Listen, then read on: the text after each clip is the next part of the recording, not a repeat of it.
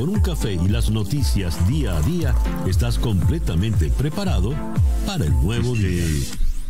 Nos amanece ya este. Estoy yo, ¿verdad? Muy bien. Nos amanece ya este jueves 3 de marzo del año 2022 y ya han transcurrido 7 horas y 2 minutos de la mañana de este nuevo día. Sintoniza usted día a día. En la ciudad de Miami nos puede usted sintonizar por tres emisoras. Mundial 990M. 98.7 FM y éxito 107.1 FM. También nos puede usted sintonizar por nuestro canal en YouTube, en Conexión Web, donde recibo el saludo de Carlos Cuevas en Filadelfia, Edison Chirino en República Dominicana, Nelson Hernández en Tampa, Elías Acedo en Ciudad Bolívar, Maybel Rondón en Cochabamba, Bolivia, eh, y también recibo, a ver, el saludo de Miguel Colmenares en Melbourne. En breve estaremos también por el Instagram. Hoy tuve yo un pequeño lapsus, pero ya, ya nos pondremos en acción también por acá. Día a día es una producción de Flor Alicia Anzola para En Conexión Web con Laura Rodríguez en la producción general, Bernardo Luzardo en la producción informativa, Carlos Márquez Calique en la transmisión de YouTube. Jesús Carreño en la edición y montaje, Daniel Patiño en los controles y ante el micrófono, quien tiene el gusto de hablarles, César Miguel Rondón. Son las 7 y 3 minutos de la mañana. Calendario lunar. Para el día de hoy tenemos entonces a la luna creciente en Pisces. La luna de Pisces es la luna mística, es la luna para rezar, para meditar, es la luna de la caridad, es la luna de la espiritualidad. Las cosas no son lo que aparentan ser, la confusión podría ser fuerte a la hora de tomar decisiones. Así que le sugieren aquí que no tome resoluciones importantes. Es una buena luna, por ejemplo, para un retiro espiritual, para meditar. Es la luna, como decía, de la caridad y es la luna para rezar, ahora que ya estamos en tiempos de cuaresma. Y a las 7 y 52 minutos de la tarde entrará esa luna entonces creciente en Aries. Pero de Aries hablamos mañana.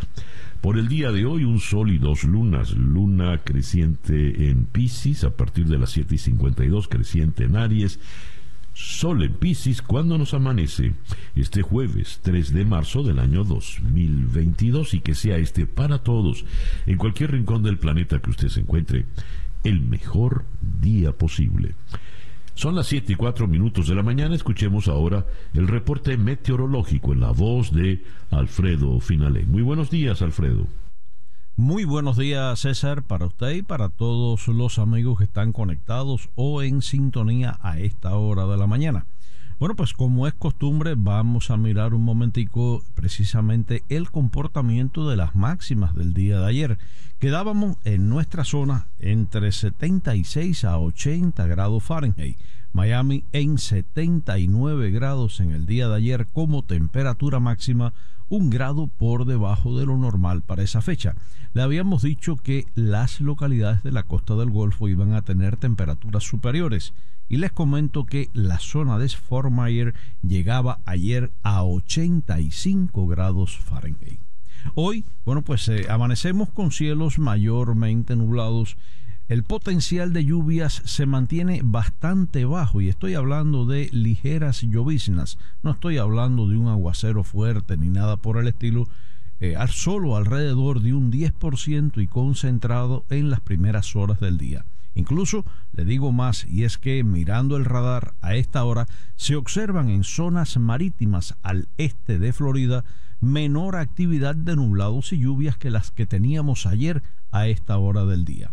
De todas maneras, les comento, para hoy el predominio de vientos del este podrá estar arrastrando esas zonas ligeras de precipitaciones a nuestra área, pero el potencial no más allá de un 10 sobre todo para el condado de Miami-Dade y la zona de los Cayos puede llegar entre un 10 a un 20. Bastante bajo por cierto.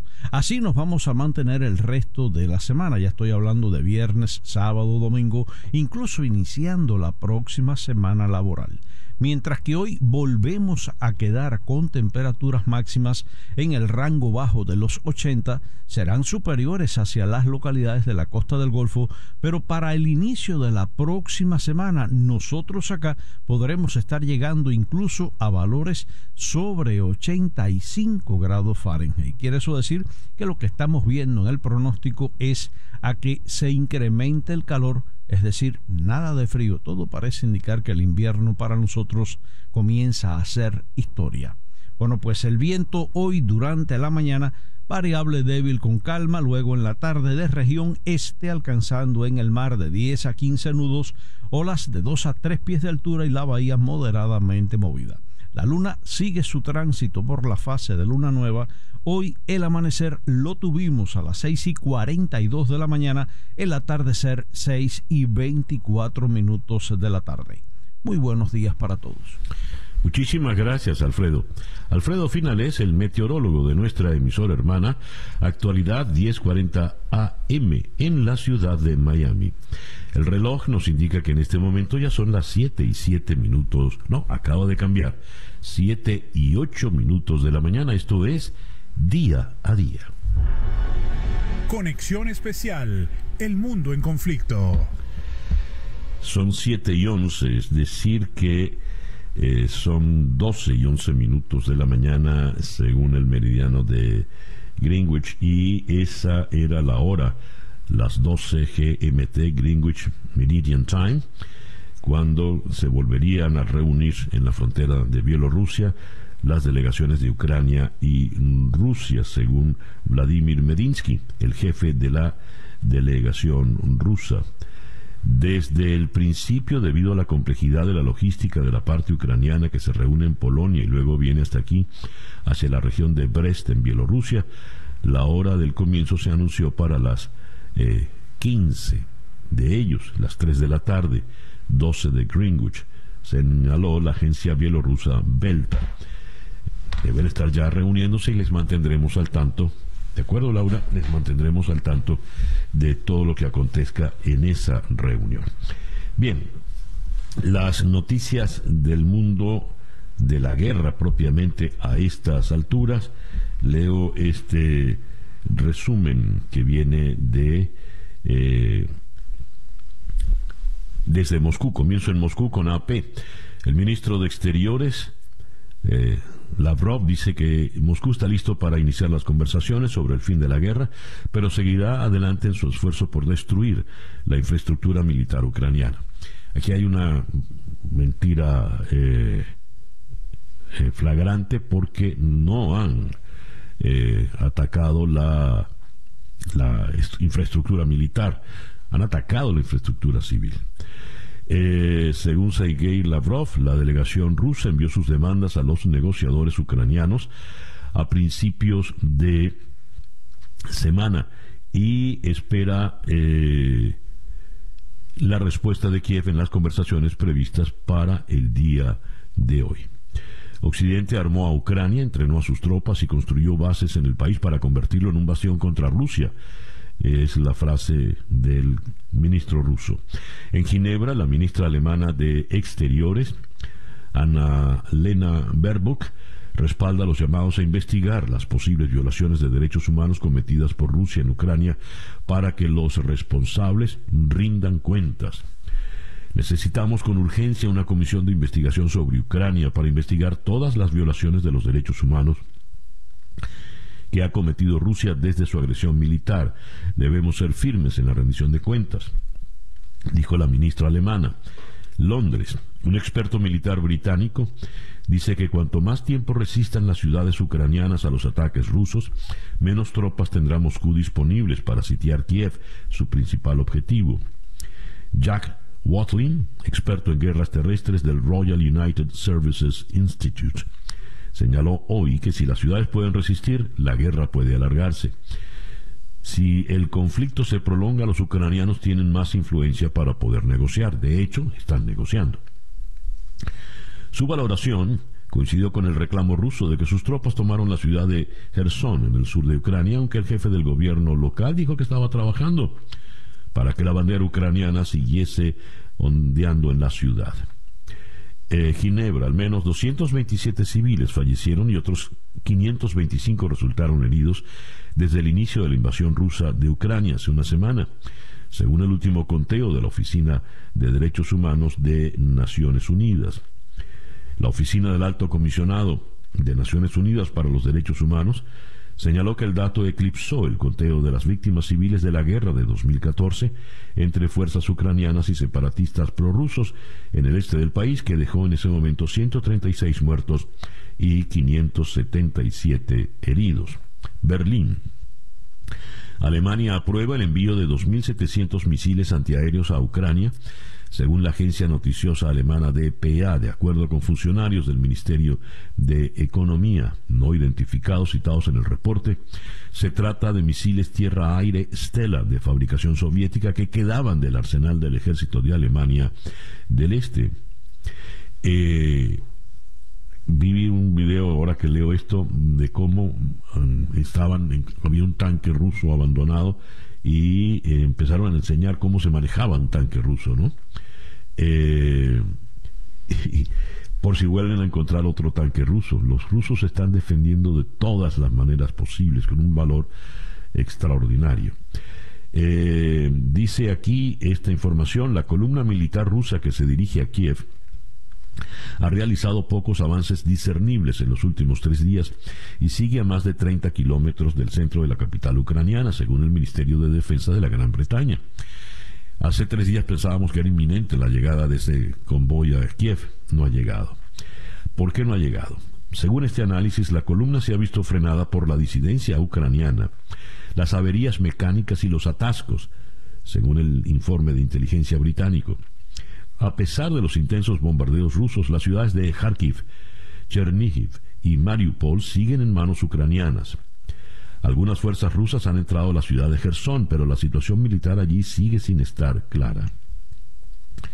Según el Ministerio Británico, Rusia se ha visto obligada a admitir que 498 de sus soldados han sido asesinados en Ucrania y que otros 1.597 han resultado heridos.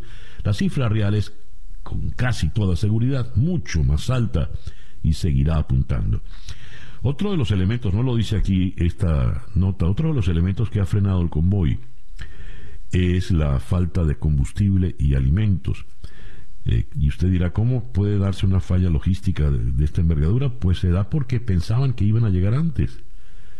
Y el hecho de no haber llegado, pues se les acabó la gasolina, se les acabó el combustible y se les acabó la comida. Desde Bruselas, cerca de un millón de refugiados huyendo de Ucrania a las naciones del este de la Unión Europea. El bloque se prepara para la llegada de muchos más mientras continúa la invasión eh, rusa. Y eh, Fitch Ratings rebaja la calificación crediticia de Rusia citando un severo impacto en las condiciones fundamentales debido a su invasión de Ucrania. Estas son noticias recientes, eh, las más actualizadas que hemos eh, recibido.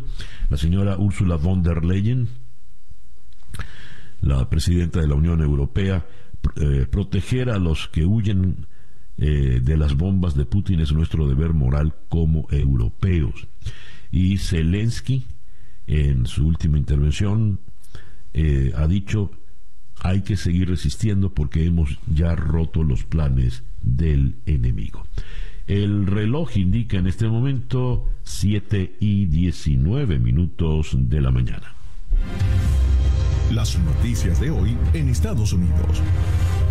Todos los diarios de Estados Unidos dedican sus grandes titulares a las circunstancias de la guerra, los horrores de la guerra y por supuesto eh, noticias de Estados Unidos vinculadas eh, con el tema de la guerra. Por ejemplo, en el New York Times el Departamento de Justicia está tras los oligarcas mil millonarios que han apoyado a el dictador Vladimir Putin.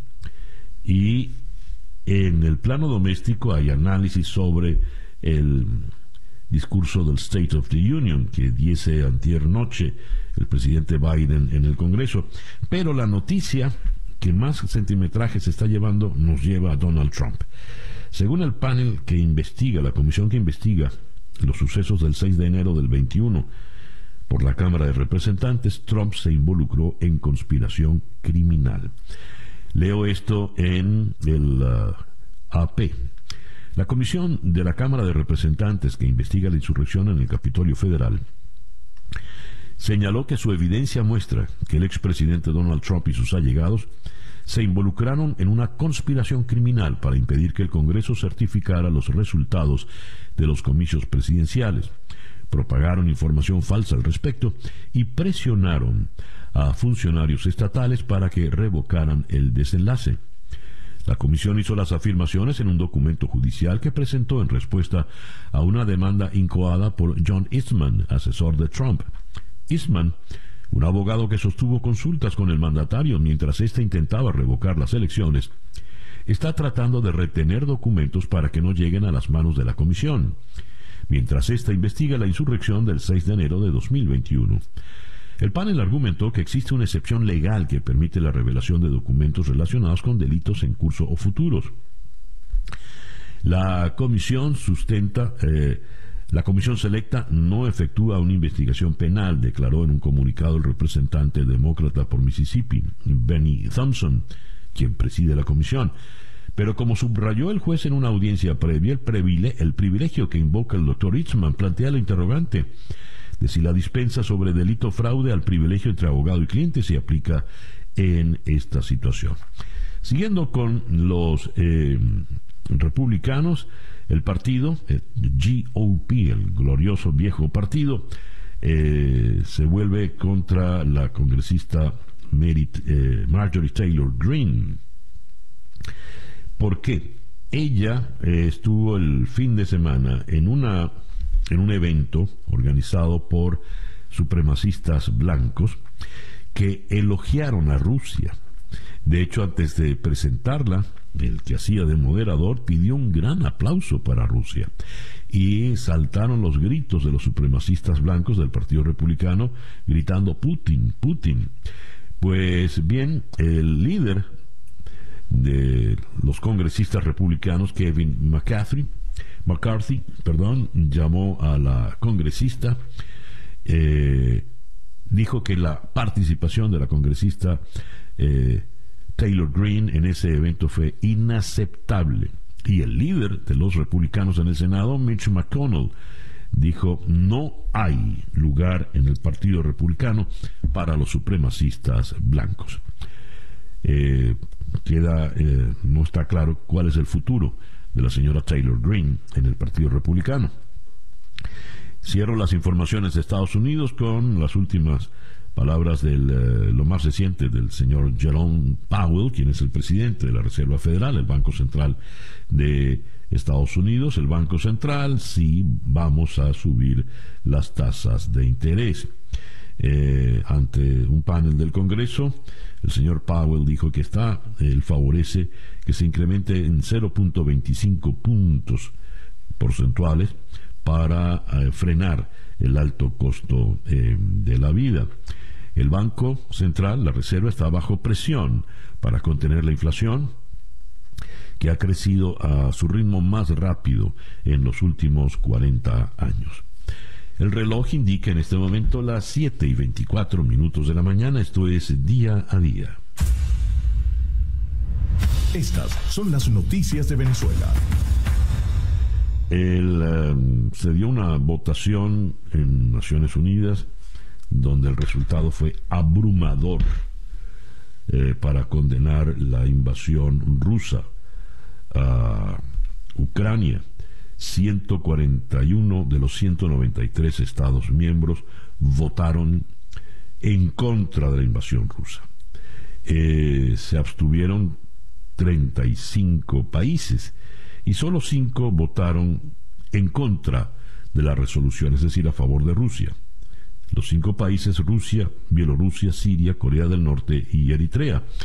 Cuba, obsérvese, se abstuvo, no votó en contra. Igual se abstuvo China. Ahora, Venezuela no votó, no figuró, seguramente con esa tónica tan arrastrada que tiene el señor Maduro frente a, Vladimir Putin, hubiese votado en contra. No votó, no porque no quisiera, sino porque no tenía dinero. Es decir, Venezuela no tiene, perdió el derecho al voto porque está morosa. Para decirlo en criollo, tiene un mono gigantesco. Eh, el mono, eh, a ver, el, en enero de este año el país perdió por quinta vez su derecho al voto en la Asamblea General de Naciones Unidas. Venezuela debe pagar un mínimo de casi 40 millones de dólares para salir de la lista de morosos de Naciones Unidas. Esto es increíble. Esto de verdad es increíble. Al cumplirse este 2 de marzo, ocho meses de la detención de Javier Tarazona, director de Cristóbal, para pedir su liberación, con una reja que simulaba la cárcel y, un gran, y una gran pancarta con el mensaje, las celdas eh, no callan la verdad. Eso dijeron. Eh, y Maduro habló que las sanciones económicas son un crimen contra el pueblo ruso. En fin, Venezuela llega a 5.636 muertes por causa del coronavirus. ahora, como se sabe, Venezuela no son creíbles. Maduro ordena al ministro del Trabajo investigar si las empresas de delivery no cumplen las normas laborales en Venezuela. Llamen a las empresas nacionales e internacionales para que respondan, dijo altisonante. Según leo en Descifrado, Maduro ordenó la investigación luego de que la viceministra de la Juventud, Jessica Bello, denunciara que si les pasa algo a los jóvenes que hacen delivery, no hay nadie que responda. Déjeme explicarle. Venezuela está sumida en una economía informal. Si le pasa algo a cualquier bubonero, joven Jessica Bello, no hay nadie que responda. No hay nadie que responda por nadie en Venezuela. O responde usted o responde el gobierno. Son las 7 y 27 minutos de la mañana, en día a día. Escuchas día a día con César Miguel Rondón. Nuestra ronda de entrevistas eh, para el día de hoy, jueves 3 de marzo, la vamos a comenzar en Esmirna, Turquía. Allí vamos a conversar con Simon Schleichel, quien es investigador senior del Crisis Group para la crisis de Ucrania. Con él abordaremos lo más reciente de la guerra. Luego iremos a Buenos Aires para conversar con Mariano Causino, eh, experto en los temas rusos, es autor de dos libros, Rusia, actor global y La Rusia de Putin. Con él analizaremos el escenario mundial, sobre todo eh, el escenario planteado en la votación de ayer de Naciones Unidas y también las reacciones de la Unión Europea que, como habíamos leído antes, están enviando ya armas eh, a Ucrania. Después de Buenos Aires vendremos a Miami para conversar con Maribel Balvin. Eh, la Casa Blanca dio a conocer un plan para llevar a la nación a una nueva etapa de la pandemia en el COVID-19, de manera que no interrumpa nuestra vida cotidiana, que fue lo que planteó eh, Biden en el State of the Union en la noche. Pues bien, eso lo abordaremos con Maribel Balvin. De Miami iremos a Madrid para conversar con Isabel Vega, periodista de tribunales del diario ABC. La Fiscalía Española anunció el archivo de todas las investigaciones contra el rey emérito Juan Carlos, abriendo así la puerta a su regreso a España desde Abu Dhabi. ¿Por qué se llega a esta decisión? ¿Qué impacto tiene en la vida de la sociedad española? De Madrid iremos a Caracas para conversar con el periodista Víctor Salmerón. Él eh, es uno de los eh, participantes, de los autores del gran reportaje La promesa rota, el colapso de la seguridad social en Venezuela. Este premio se acaba, este, este reportaje, largo reportaje, se acaba de ganar el premio Rey de España en Periodismo de Cooperación Internacional y Acción Humanitaria. Conversaremos con Víctor al respecto. Y cerraremos nuestra ronda de entrevistas del día de hoy aquí en Miami con Mari Montes, la Major League Baseball. Las grandes ligas anunció que las primeras dos series de la temporada regular se cancelarán después de que no se llegó a un nuevo acuerdo laboral. Veremos entonces si tendremos pelota grandes ligas en, esta, en este año 2022. Esa será nuestra ronda de entrevistas, nuestra agenda para el día de hoy, jueves 3 de marzo. El reloj indica 7 y 30 minutos de la mañana. Hacemos una pequeña pausa y ya regresamos en día a día. Para estar completamente informado, Antes de salir y que usted debe conocer. día a día, con César Miguel Rondón.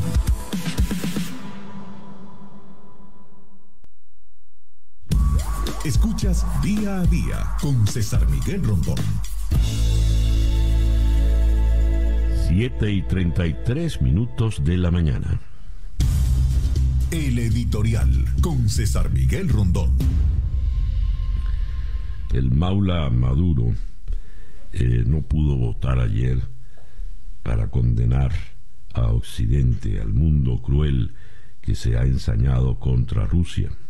No pudo votar porque no ha pagado y perdió el derecho al voto.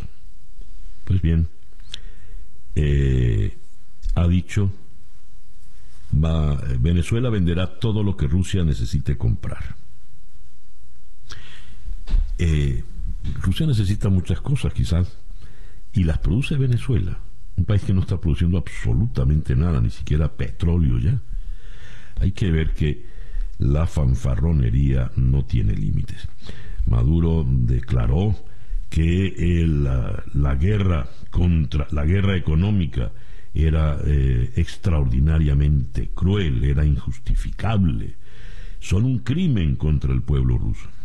Este indolente no habla de los crímenes absolutamente imperdonables contra la población civil ucraniana, en una guerra que es provocada, en una guerra que no tiene ningún tipo de justificación. No es que las guerras puedan tener alguna, pero esta es la que menos tendría en ese caso eventual. No nos olvidemos que el individuo que dice estas cosas con este fanfarrón es el mismo indolente que cuando su Guardia Nacional, sus militares asesinaban estudiantes en las calles de las ciudades de Venezuela, en la noche bailaba salsa sobre esas tumbas. Es el mismo indolente. En fin, cerremos el capítulo de la fanfarronería para ocuparnos de la otra fanfarronería, la del señor Putin y su amenaza nuclear. Hay un artículo muy interesante que firma eh, la especialista Shannon Bugos en uh, Washington y hay una traducción que ha publicado El País en Madrid en eh, la mañana de hoy. Dice acá con relación a la amenaza nuclear, eh, al ordenar elevar el nivel de alerta de las fuerzas nucleares rusas, Putin ha intensificado drásticamente su peligrosa guerra premeditada contra Ucrania, puesto que aumentan las posibilidades de cometer un error de cálculo y desencadenar de manera voluntaria o involuntaria una escalada que podría llegar a ser nuclear y ha demostrado que las armas nucleares no impiden que los estados que las poseen inicien guerras importantes. En esencia, con su amenaza de utilizar armas nucleares, Putin ha querido rodear la invasión de Rusia de un escudo que espera que la proteja contra cualquier entidad que se atreva a desafiarle. Además, Putin ha echado por tierra los avances logrados y posibles en materia de no proliferación y desarme nuclear, quizá para muchos años, al hacer caso omiso de las opciones diplomáticas disponibles y emprender un ataque militar mortífero contra millones de civiles inocentes en el Estado soberano de Ucrania. Veremos, pues, en qué termina todo esto. Son las 7 y 36 minutos de la mañana. Son las 7 y 39 minutos de la mañana, esto es día a día. Noticias de Cuba. Un cubano muere en un intento de salida ilegal por el impacto de una lancha guardafronteras. Otros dos resultan heridos. El choque entre una embarcación de los guardafronteras cubanos y una lancha rápida, en la que un grupo de personas intentaba salir ilegalmente de la isla rumbo a Estados Unidos, provocó la muerte de uno de los migrantes y otros dos resultaron heridos, según informó el Ministerio del Interior. De acuerdo con la información oficial, el suceso tuvo lugar el martes primero de marzo, luego de que las tropas guardafronteras detectaran la presencia de una lancha rápida recogiendo a varios ciudadanos en la costa norte de Cayo Coco, Ciego de Ávila. Otra información que viene de Cuba, Félix Navarro, exprisionero de la Primavera Negra, condenado a nueve años de cárcel por el 11 de julio. El opositor Félix Navarro y su hija, la dama de blanco Saily Navarro Álvarez, recibieron la sentencia que resultó del juicio celebrado contra ambos en enero pasado. El disidente Manuel Cuesta Morúa ha detallado a 14 y medio que padre e hija fueron condenados a nueve y ocho años de prisión respectivamente. Y en otra información tengo que Judinela Castro Pérez, madre del joven Roland Jesús Castillo Castro, que enfrenta una condena de 12 años de cárcel por manifestarse el 11 de julio, ha sido trasladada a la prisión de Cien y Aldabó. Según informó en sus redes sociales el activista Arián Cruz, Tata Poet. A Castro serán instruidos cargos por desacato después de seis días de investigación. 7 y 41 minutos de la mañana. Noticias de Latinoamérica. Ciudad de México. El expresidente de Brasil, Luis Ignacio Lula da Silva, confirmó durante una visita a México que volverá a competir por la presidencia de su país en octubre próximo. Pensamos disputar las nuevas elecciones en Brasil, dijo el exmandatario brasileño durante su participación en la segunda asamblea de legisladores del partido Movimiento Regeneración Nacional, Morena, del presidente López Obrador. Brasilia. El magistrado Ricardo Lewandowski de la Corte Suprema de Brasil anuló la última acción penal que cursaba en la justicia contra el expresidente Luis Ignacio Lula da Silva, debido a, lo que calificó de graves vicios eh, procesales. En esa acción, Lula había sido acusado de tráfico de influencias, lavado de dinero y asociación ilícita, todo apoyado en su supuesta injerencia en una licitación de la Fuerza Aérea Brasileña para la compra de 36 cazabombarderos que se decantó en favor de la empresa sueca Saab con sus aviones Gripen. Santiago. El comandante en jefe del ejército de Chile, Ricardo Martínez, anunció su renuncia al cargo un día antes de que declare como inculpado ante la justicia castrense por supuesta corrupción en una causa más amplia conocida como Milico Gate. Pese a que debería contar con la presunción de inocencia de la que goza todo ciudadano, pero que en la práctica aplica para algunos y no para todos, comunico que he resuelto presentar al presidente de la República mi renuncia al cargo de comandante en jefe del ejército, dijo el general Martínez ante la plana mayor militar chilena. República Dominicana. Autoridades de República Dominicana entregaron a la Policía Nacional de Haití a Tanis Filomé, exmiembro del Cuerpo de Seguridad del presidente Jovenel Moïse y quien está acusado de participar en, en su asesinato. Filomé, un ex policía, fue detenido en territorio dominicano con una orden de captura internacional emitida por la Interpol, en la cual se le acusa de supuestamente ser parte de los involucrados en el magnicidio del presidente haitiano Jovenel Moïse, según informó un oficial militar que pidió no ser identificado por no estar autorizado para declarar a la prensa. Bogotá. El presidente de Colombia, Iván Duque, sostendrá un encuentro bilateral con su homólogo Joe Biden el próximo 10 de marzo en la ciudad de Washington. La reunión de los dos mandatarios se llevará a cabo para reafirmar la alianza en materia estratégica de ambas naciones en el marco de la conmemoración de los 200 años de las relaciones diplomáticas positivas. Esta definición va entre comillas. Managua. Los abogados de la familia de la opositora nicaragüense Cristiana Chamorro quien está bajo arresto domiciliario, irá a juicio este jueves por cargos que la inhabilitaron para competir como favorita contra el gobernante Daniel Ortega. La exaspirante a la presidencia de Nicaragua, de 68 años, es acusada por la Fiscalía de lavado de dinero, bienes y activos. 7 y 44 minutos de la mañana. La información del mundo día a día. En efecto, ya se ha dado la, se está dando la reunión entre las delegaciones de Ucrania y Rusia en, eh, en la ciudad bielorrusa de Brest. Eh, por otra parte, tenemos en los últimos eh, acontecimientos que desde Gerson funcionarios ucranianos confirmaron la captura por parte del ejército ruso de Gerson, una ciudad portuaria de 290 mil habitantes al sur del país.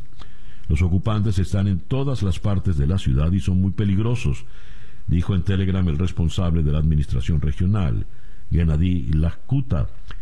Eh, hoy en la mañana Moscú había anunciado su control de la ciudad. La Haya, una solicitud de 39 países, entre los que se encuentran España, Francia, Alemania, Reino Unido, Portugal, Italia, Canadá, Australia, Colombia y Costa Rica, permitió a la Fiscalía de la Corte Penal Internacional abrir una investigación en Ucrania por crímenes de guerra y de lesa humanidad.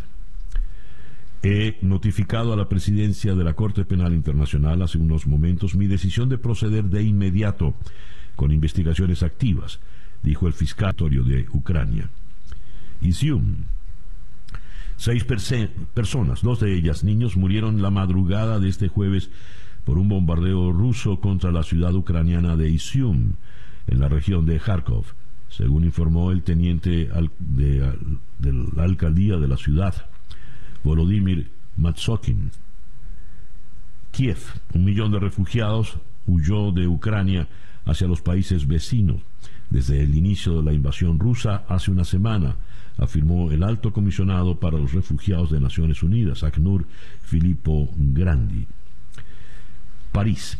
Es posible que lo peor esté por llegar en la guerra que Rusia lleva adelante en Ucrania, declaró hoy el ministro francés de Relaciones Exteriores Jean-Yves Le Drian, refiriéndose al asedio y bombardeo de varias ciudades ucranianas. Hay que temer una lógica de asedio a la que los rusos están acostumbrados, dijo Le Drian en la televisión pública. Recuérdese Alepo, Grozny, dijo el ministro francés refiriéndose a la capital de eh, la ciudad siria, que fue arrasada por los rusos, y a la capital de Chechenia en 1999. Pekín. El gobierno de China solicita, según el diario The New York Times, que cita fuentes del gobierno de Estados Unidos y a una fuente de un gobierno europeo. Eso era fácilmente sospechable, ¿no? Eh, el gigante de la música en streaming Spotify anunció el cierre de su oficina en Rusia y limitaciones de acceso al contenido publicado por medios estatales rusos en respuesta al ataque no provocado contra eh, Ucrania. Cerramos en Madrid. La Fiscalía Española anunció el archivo de todas las investigaciones contra el rey emérito Juan Carlos, abriendo la puerta a su regreso a España desde Abu Dhabi donde se refugió en 2020 para alejarse de los escándalos. La Fiscalía alegó que encontró diferentes razones para archivar las investigaciones. Insuficiencia de indicios incriminatorios, la prescripción del delito, la inviolabilidad del jefe de Estado, mientras fue rey, o la regularización fiscal que realizó Juan Carlos. El reloj indica que son las 7 y 49 minutos de la mañana. Esto es día a día. El reloj indica en este momento 7 y 52 minutos de la mañana. Conexión especial, el mundo en conflicto. Vamos a la ciudad de Esmirna, en Turquía. Allí está Simon Schlegel, quien es investigador senior de Crisis Group para la crisis de Ucrania. Simon, uh, good morning, uh, good afternoon in the other side of the world. Thank you very much for being with us today. Good morning. What's the situation right now? What's the, the information you are uh, handling at this moment? ¿Cuál es la situación que maneja, la información que maneja a este momento de la guerra? Please. The situation is very tense. La situación es muy tensa. Uh, tonight the big city of Kherson in the south of the country, a major port, has been lost to the Russian forces. La ciudad de Gerson, al sur, es un puerto muy importante, ha caído en manos rusas. So the Ukrainians are now more or less cut off from access to the sea. De manera que los eh, ucranianos han quedado eh, sin acceso al mar. In other places in the south, um, the big city of Mariupol is now close to being encircled. En otros puntos en el sur, la gran ciudad de Mariupol está prácticamente rodeada ya. We're bracing for a very tough humanitarian situation in these cities that are encircled now. Estamos enfrentando una crisis humanitaria muy, muy grande en estas ciudades que están ya siendo sitiadas. There is also a major refugee crisis going on on Ukraine's uh, border with the European Union. Además, está ocurriendo una situación muy delicada en las fronteras hacia la Unión Europea. Today uh, marks one week into the war, and already today we will hit the number of one million refugees entering the European Union. Hoy se cumple una semana de la guerra y ya tenemos un millón de refugiados entrando en la Unión Europea. This is the biggest and fastest refugee crisis that uh, Europe has seen in many decades. Esto es la crisis más dramática y más grande que Europa ha sufrido en décadas y evidentemente eh, las cifras eh, empeorarán porque Rusia mm, no cambiaría pues su, su estrategia. Simon, uh, what could you tell us about the negotiations in Belarus? ¿Qué nos puede decir de las conversaciones en Bielorrusia? The negotiations are going on as we speak. They started at about three o'clock in the afternoon at Ukrainian time. Uh -huh. Están conversando en este momento mientras nosotros hablamos. Comenzaron a las 3 de la tarde, hora eh, ucraniana, y en efecto eso fue lo que habíamos estimado. Serían las 5 de la las 7 de la mañana acá en la hora del este. The expectations that uh, we should have to these uh, negotiations, we shouldn't hang them too high. Because no, the list of demands that the Russians used it's quite impossible for the Ukrainians to agree to. No debemos tener expectativas muy altas de estas conversaciones, dado que las exigencias rusas son prácticamente imposibles que puedan ser cumplidas por los ucranianos. The Russians keep demanding that Ukraine will refrain from its territorial integrity, that they give up parts of the countries. Dicen que eh, entre las exigencias rusas está que Ucrania debe eh, aceptar ceder partes de sus territorios, como lo ha, que ha ocurrido eh, con las repúblicas independentistas y como antes ocurrió con Crimea.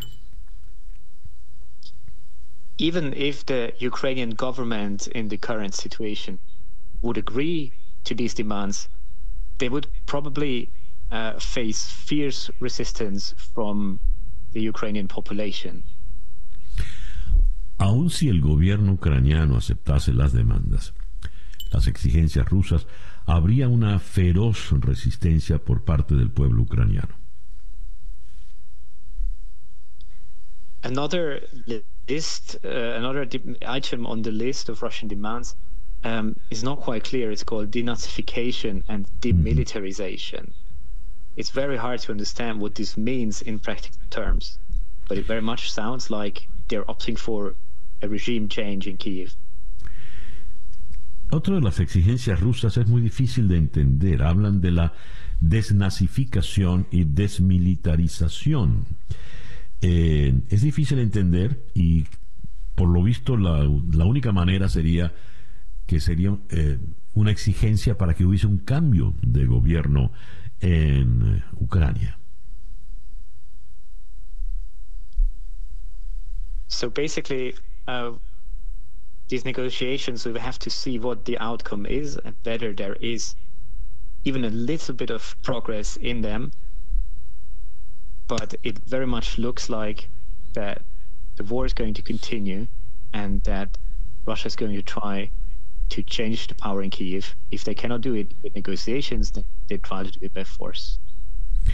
Por lo visto, eh, ojalá tengan algún éxito estas conversaciones, pero luce muy, muy difícil, así que lo más probable es que la guerra continúe y Rusia eh, tomará Kiev pues por, por la fuerza.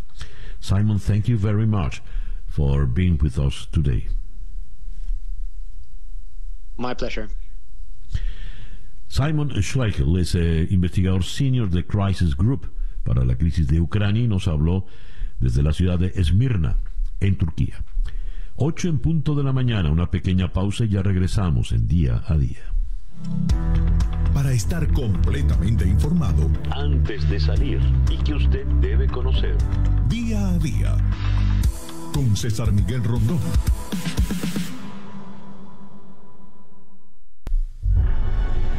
Conexión especial, el mundo en conflicto. Se dio la Asamblea General de Naciones Unidas en una sesión extraordinaria y la mayoría fue abrumadora para condenar la eh, invasión rusa a Ucrania de 193 Estados miembros, 141 votaron contra Rusia. Eh, a favor de Rusia, la propia Rusia, Bielorrusia, Siria, Corea del Norte y Eritrea. Seguramente hubiera votado a favor eh, Venezuela, pero ya dijimos, Venezuela es un país maula, o el gobierno es un gobierno maula y no perdió el derecho al voto. 35 eh, países optaron por la abstención, entre estos eh, cuatro latinoamericanos, Cuba, Bolivia, El Salvador y Nicaragua. Y muy importante la abstención de China, Irán, la India o Sudáfrica. ¿Cómo interpretamos esto? Pero más que la interpretación, ¿qué implica esto? Que la Asamblea General de Naciones Unidas plantee una condena de esta envergadura. ¿Se traducirá en la paz? ¿En la retirada rusa? Consultemos esto con eh, el señor Mariano Causino. El señor Causino es eh, experto en Rusia y sobre todo en Putin. Tiene dos libros al respecto, Rusia actual global y la Rusia de Putin. Mariano, muy buenos días. Muchas gracias por atendernos. ¿Qué tal? Buen día, ¿cómo están ustedes? Un gusto. A ver, ¿cómo podemos interpretar esa decisión donde una mayoría abrumadora condena la invasión rusa? Bueno, es un resultado esperado porque la ola de condena de la comunidad internacional a partir de la decisión de la Federación Rusa de hacer una operación militar directa sobre el territorio de un Estado soberano eh, generó una conmoción muy extendida, de manera tal que la votación que tuvo lugar ayer en, la Asamblea General era esperable y es positivo que así sea. Usted fíjese que solamente cinco países, incluyendo la propia Federación Rusa, votaron en contra de esa resolución, de modo tal que esa es la fiel, el fiel reflejo de la actitud que ha tomado la comunidad internacional ante una flagrante violación de la Carta de las Naciones Unidas. Muy bien, la condenan, pero ¿qué pasa con esa condena? Es- ¿Eso se podrá traducir en un cese al fuego, en, un- en una retirada rusa? Bueno, lo que sucede es que las, eh, en primer lugar, que las decisiones vinculantes de la Asamblea de las Naciones Unidas son las que emite el Consejo de Seguridad. Y el problema que hay es que en el Consejo de Seguridad de las Naciones Unidas, Rusia es un miembro permanente con derecho a veto. De modo tal que es eh, absolutamente seguro que si se produjera una resolución en su contra, Rusia obviamente la va a vetar. Eh, esto lamentablemente es el, es el reflejo de la realidad. Las Naciones Unidas son un organismo eh, multilateral, el más importante que existe en el mundo actual y el más importante que ha existido en la, de la humanidad, pero no es eh, un, un mecanismo com- eh, perfecto. Usted tenga en cuenta que el derecho internacional es una faceta de la política internacional. La otra faceta es lo que ocurre en el plano de los hechos y lamentablemente, guste o no, estas son las circunstancias históricas que rigen el mundo actual. A ver, siendo así, que la instancia más alta de la eh, en el planeta, la Asamblea General de Naciones Unidas condena abrumadoramente la invasión, pero no puede evitarla. ¿De qué manera podría frenarse esa invasión, frenarse la guerra? Bueno, en este momento está en curso o está por iniciarse o reiniciarse una negociación que hay en la frontera entre Ucrania y Belarus eh, entre la entre la posición del gobierno ruso y la posición del gobierno ucraniano. Esperemos que esa negociación avance y que tenga algún grado de acuerdo para provocar un, cese del fuego y, el, y pasar al plano de la negociación diplomática. Pero ello necesita necesariamente que un retiro de eh, las tropas rusas y un cese de las hostilidades dentro del territorio ucraniano, porque lo que hay que tener en cuenta es que a partir de la semana pasada el comportamiento internacional de la Federación Rusa importó un eh, cambio de estatus en la situación, dado que hasta ese momento Rusia mantenía una política de máxima presión sobre la OTAN con a los efectos de obtener un compromiso por escrito o formal de no expansión de la OTAN, que es el punto de conflicto entre los Estados Unidos y Rusia en los últimos 30 años. Pero a partir del hecho de que la Federación Rusa inició una operación sobre el territorio de otro Estado, esa situación tiene una alteración y una aceleración del conflicto. Usted ha escrito un libro titulado La Rusia de Putin. ¿Conoce usted esa Rusia y conoce usted al personaje que la lidera, al señor Putin? Eh, las informaciones que nos llegan, sobre todo desde Moscú, hablan de el descontento de la población rusa. Ha habido algunas manifestaciones que han sido severamente reprimidas en contra de la guerra. ¿Qué tiene puertas adentro el señor Putin en este momento? Además del el impacto que ya han producido las sanciones económicas. Bueno, dentro de Rusia y en especial en las grandes ciudades, en Moscú y en San Petersburgo, hay movimientos opositores y gran franja de la población que está en contra del gobierno ruso. Lo que sucede es que hasta este momento, al menos hasta eh, el último desarrollo de los acontecimientos, dentro del país, es decir, en el interior y en las áreas rurales, el liderazgo de Putin era muy, tenía una gran aprobación. Usted tenga en cuenta que Putin es una persona rechazada en Occidente, pero muy valorada en Rusia, lo contrario de lo que sucede con la otra figura central de este periodo, que es eh, Mikhail Gorbachev, el último líder soviético, que es una persona admirada en Occidente por haber destruido el, imperio soviético, pero es rechazado en Rusia precisamente por eso, porque el imperio soviético, cuya última expresión histórica fue la Unión Soviética, es la iniciativa de, de un pueblo que durante 400 años luchó por su expansión y que en la Segunda Guerra Mundial llevó a la guerra a 26 millones de muertos para luchar contra la Alemania nazi. De modo tal que hay que entender que son, es un fenómeno que es interpretado de una manera en Occidente y de otra manera en Rusia. Esto que yo le estoy tratando de decir no es lo que yo pueda pensar o si me puede gustar o no, estoy tratando de hacerle una descripción de, las, los hechos tal como son. Lo que puede estar ocurriendo en Rusia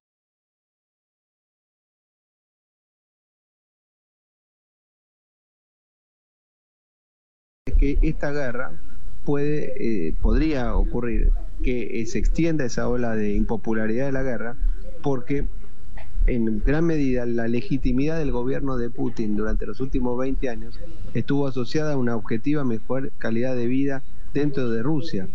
Eh, y si la guerra tiene implicancias económicas muy serias y de pérdida de vidas humanas, seguramente esa situación se alterará y seguramente va a perder legitimidad en el ejercicio del poder. Mariano, le tengo una última pregunta. Usted que conoce al señor Putin, que lo ha estudiado, cuando hace la amenaza nuclear, ¿la llevará adelante? Es difícil saberlo, mm. imposible de prever.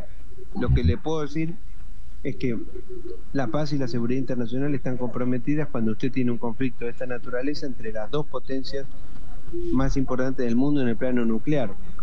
Rusia tiene un arsenal nuclear solamente comparable al norteamericano, de modo tal que cualquier conflicto de esta naturaleza que implique a uno de sus actores es un riesgo muy importante. Por eso es que la Escuela Realista de la Política Exterior Norteamericana ha sostenido que la política de expansión de la OTAN era un ataque a los intereses de seguridad de Rusia que a la larga iba, este, este nivel de conflictividad entre Estados Unidos y Rusia iba a ser muy perjudicial, porque a su vez ha profundizado, ha obligado a los rusos a profundizar una relación con China, que es verdaderamente la potencia rival de Occidente en el siglo XXI.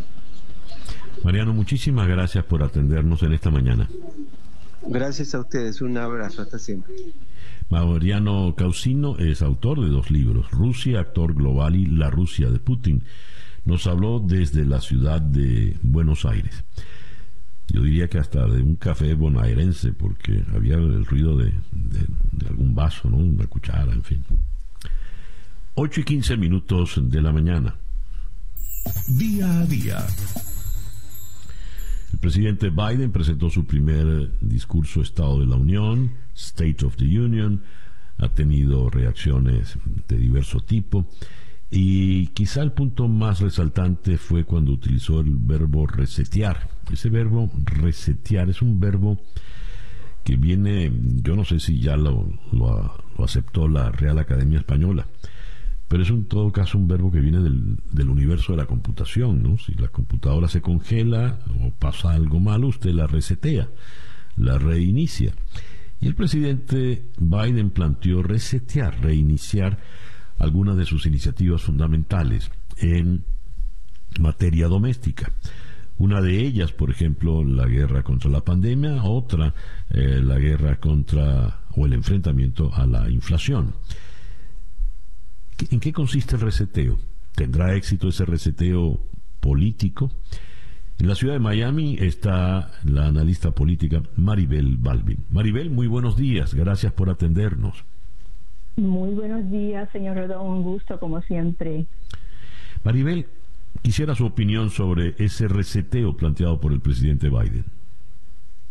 Exactamente, como usted explicaba, el Estado de la Unión, este discurso que se lleva a cabo todos los años por el presidente en turno, eh, es importante porque en realidad hace eso mismo que usted hablaba, resetear, y qué palabra más interesante.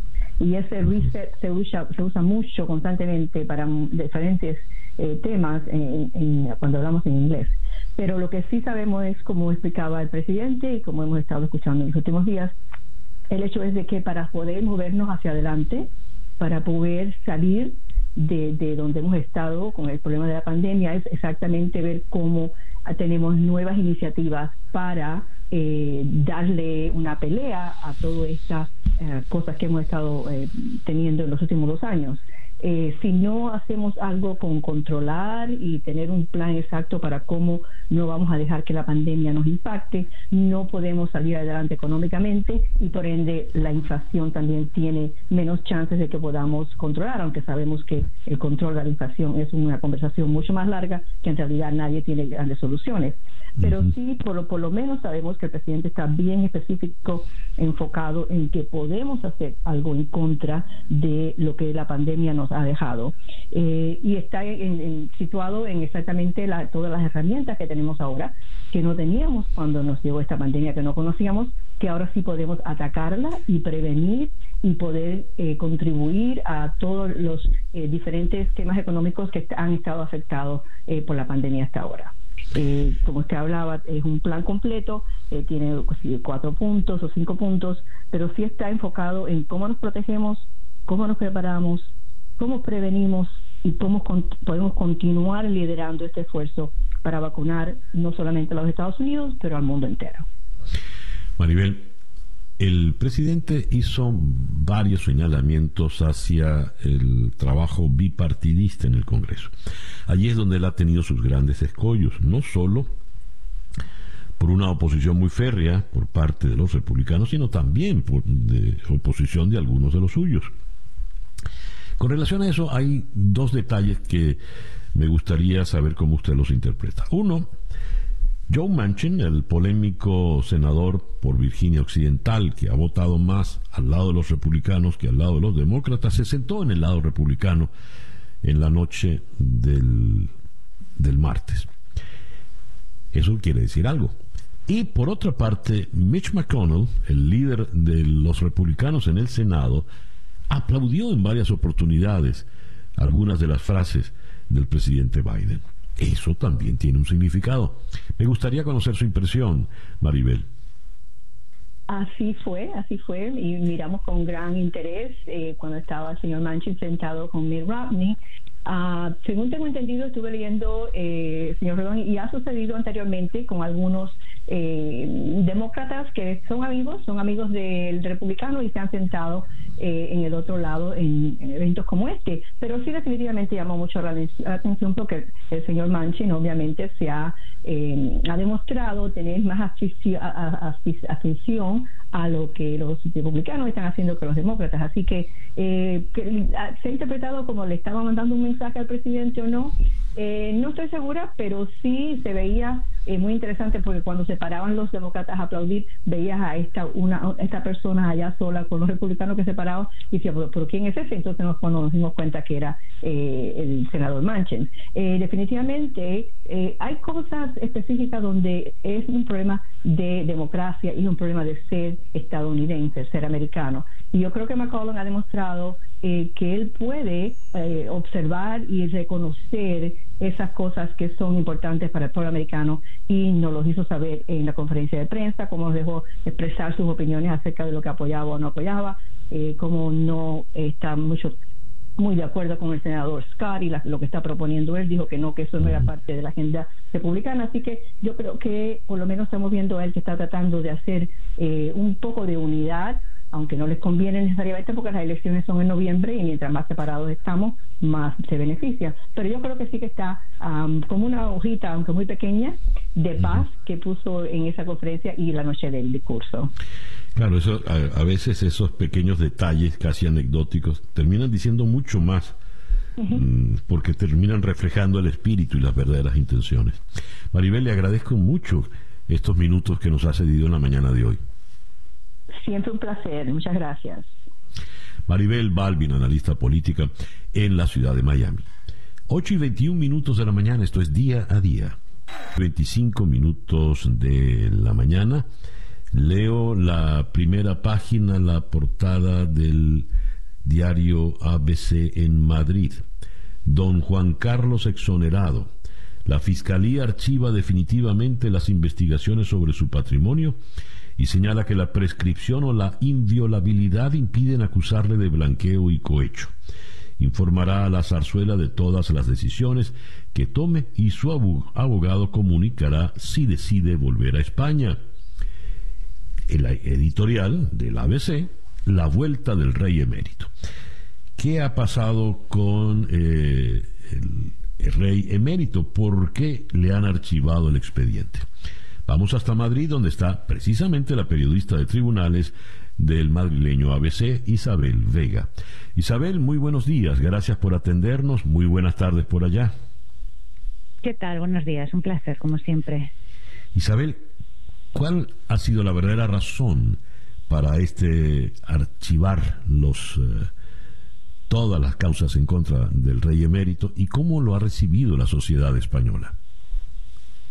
Bueno, aquí hay tres grandes bloques de razones, por decirlo de alguna manera. Por un lado, que eh, según la Constitución española, el jefe del Estado, el rey, está por encima de la ley, por así decirlo, ¿no? Para que se entienda más fácilmente. Eso es a lo que llamamos inviolabilidad.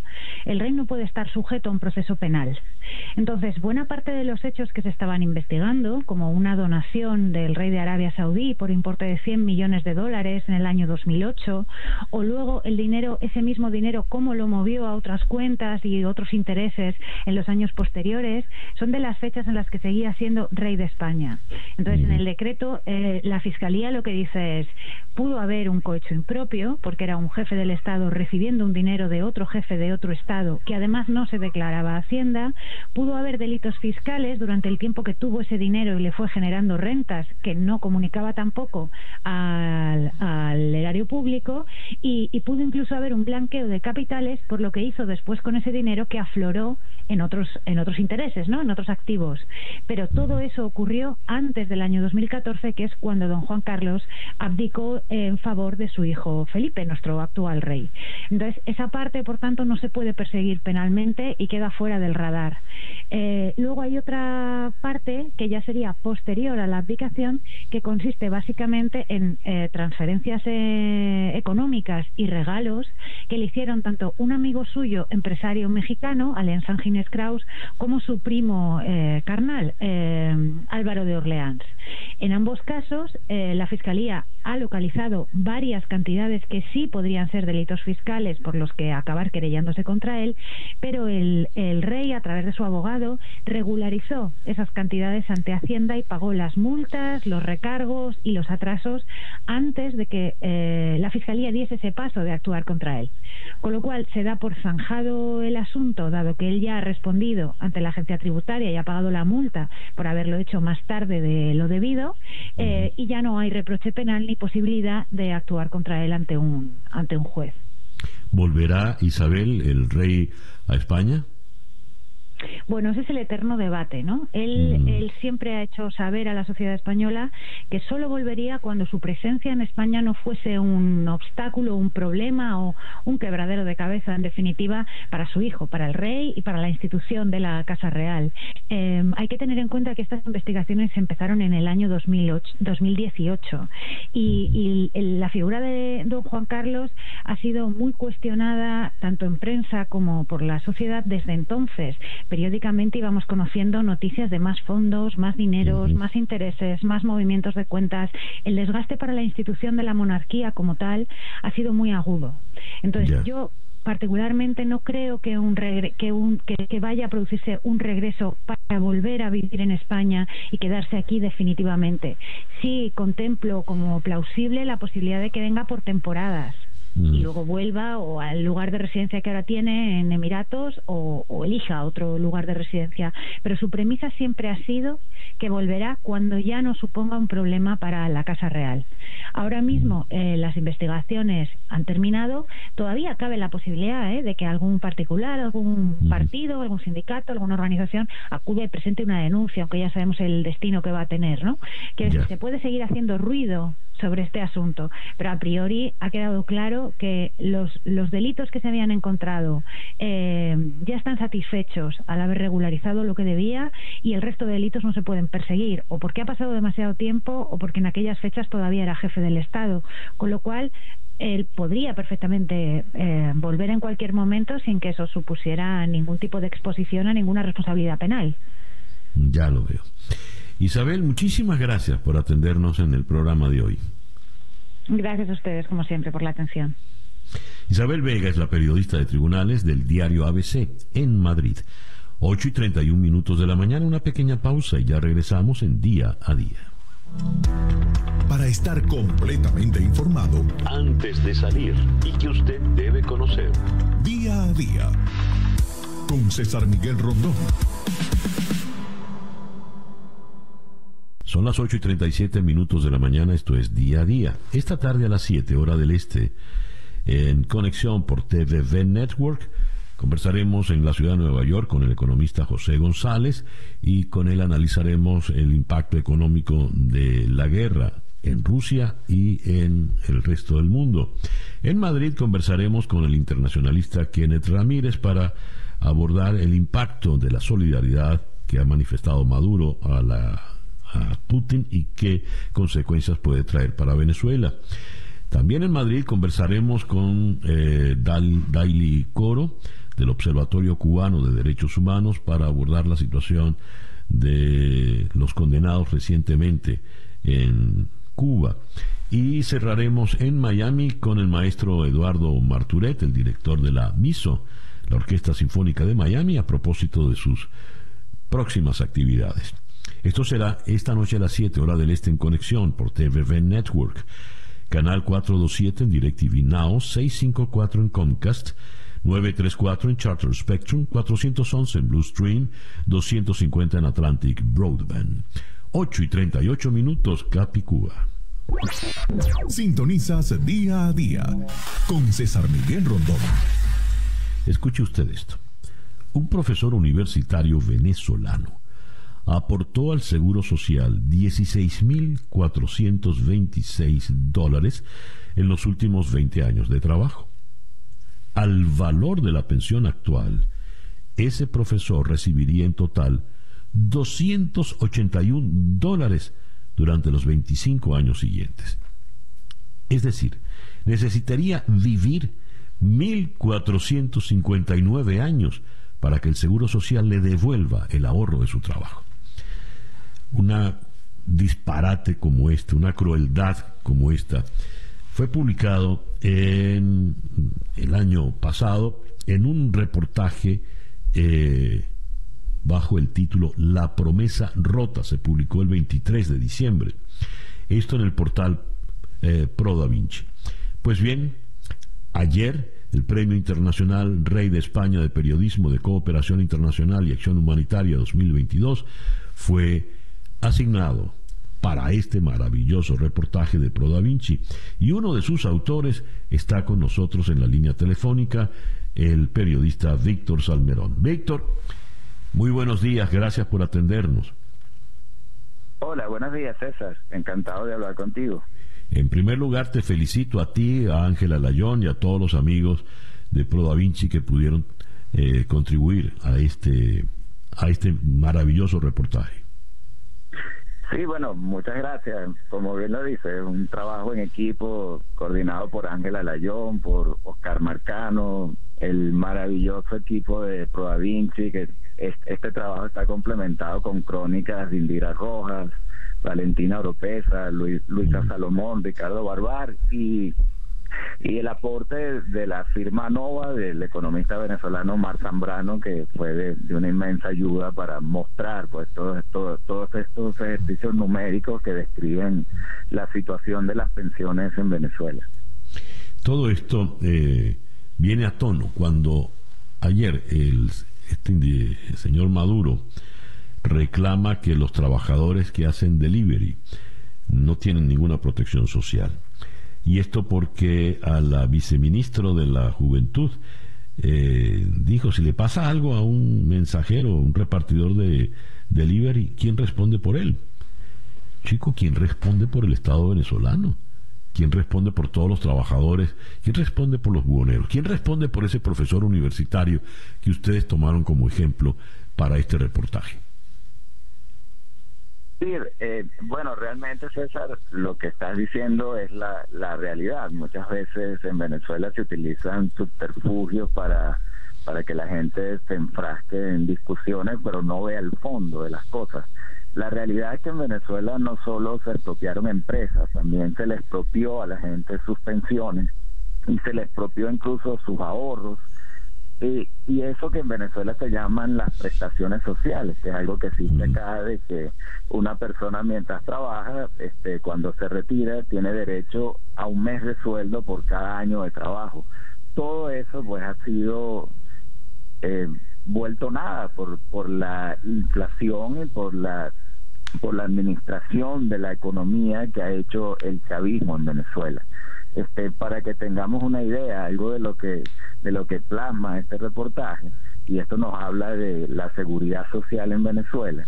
Para que entre el 2000 y el 2020 la pensión de los ancianos venezolanos hubiese cubierto la canasta alimentaria, pues el gobierno habría tenido que pagar 8.400 millones de dólares más de lo que ha pagado en pensiones. Es decir, ese es el monto del default, por decirlo en, en términos más económicos, eso es lo que le debe solo para cubrir la canasta alimentaria en pensiones a los ancianos venezolanos el, el chavismo, ¿no? Entonces creo que es allí donde debería estar la atención en cuanto a la seguridad social en Venezuela. En la decisión del jurado destacan que se trata de un trabajo impecable con un periodismo de datos bien entendido que tiene mayor valor porque Venezuela no tiene data y es muy difícil acceder a ellos. Ya mencionaste, Víctor, el trabajo de la oficina de Omar Zambrano. ¿Cómo fue la recopilación? Bueno, se lograron recopilar datos hasta donde era posible de la pensión del Seguro Social, de los salarios de maestros, de profesores, del salario mínimo, de la inflación hasta donde ese momento la había publicado el Banco Central. Luego también se hizo cálculos con el cálculo de inflación que hizo la, la Asamblea Nacional, porque recordemos que el Banco Central dejó de publicar la inflación por muchísimo tiempo. Y luego, bueno, todo esto se, se agrupó, se, se manejó los datos y entonces se hicieron los ajustes económicos necesarios para poder comparar en el tiempo, este, con la inflación, toda una cantidad de cosas técnicas, pues, y eso es lo que lo que lleva, por ejemplo, a plantear que, que, por ejemplo, hace 20 años este, la pensión equivalía a 300 dólares mensuales. Este, como digo, se han hecho todos los ajustes para poder comparar estas cifras en el tiempo y hoy no llega ni siquiera a un dólar, o sea, la pensión de hoy no alcanza para comprar dos docenas de huevos. Entonces, pero tomemos en cuenta que la pensión viene a ser con lo que va a vivir un anciano lo que le lo que le queda de vida cuando se retira. Entonces, en el trabajo se considera que una persona va a tener 25 años más de vida después del retiro, ¿no? Entonces, si alguien se retiraba en el año 2000, pues esa persona recibía unos 93 mil dólares para esos siguientes 25 años de vida. Bueno, al, al valor de la pensión actual, este, esa persona recibiría durante esos 25 años apenas 281 dólares. Es decir, en Venezuela en realidad no hay pensiones, la, este, estamos hablando de algo simbólico. La realidad es que en Venezuela no hay seguridad social y tenemos 5 millones de ancianos sin pensiones. De esa magnitud,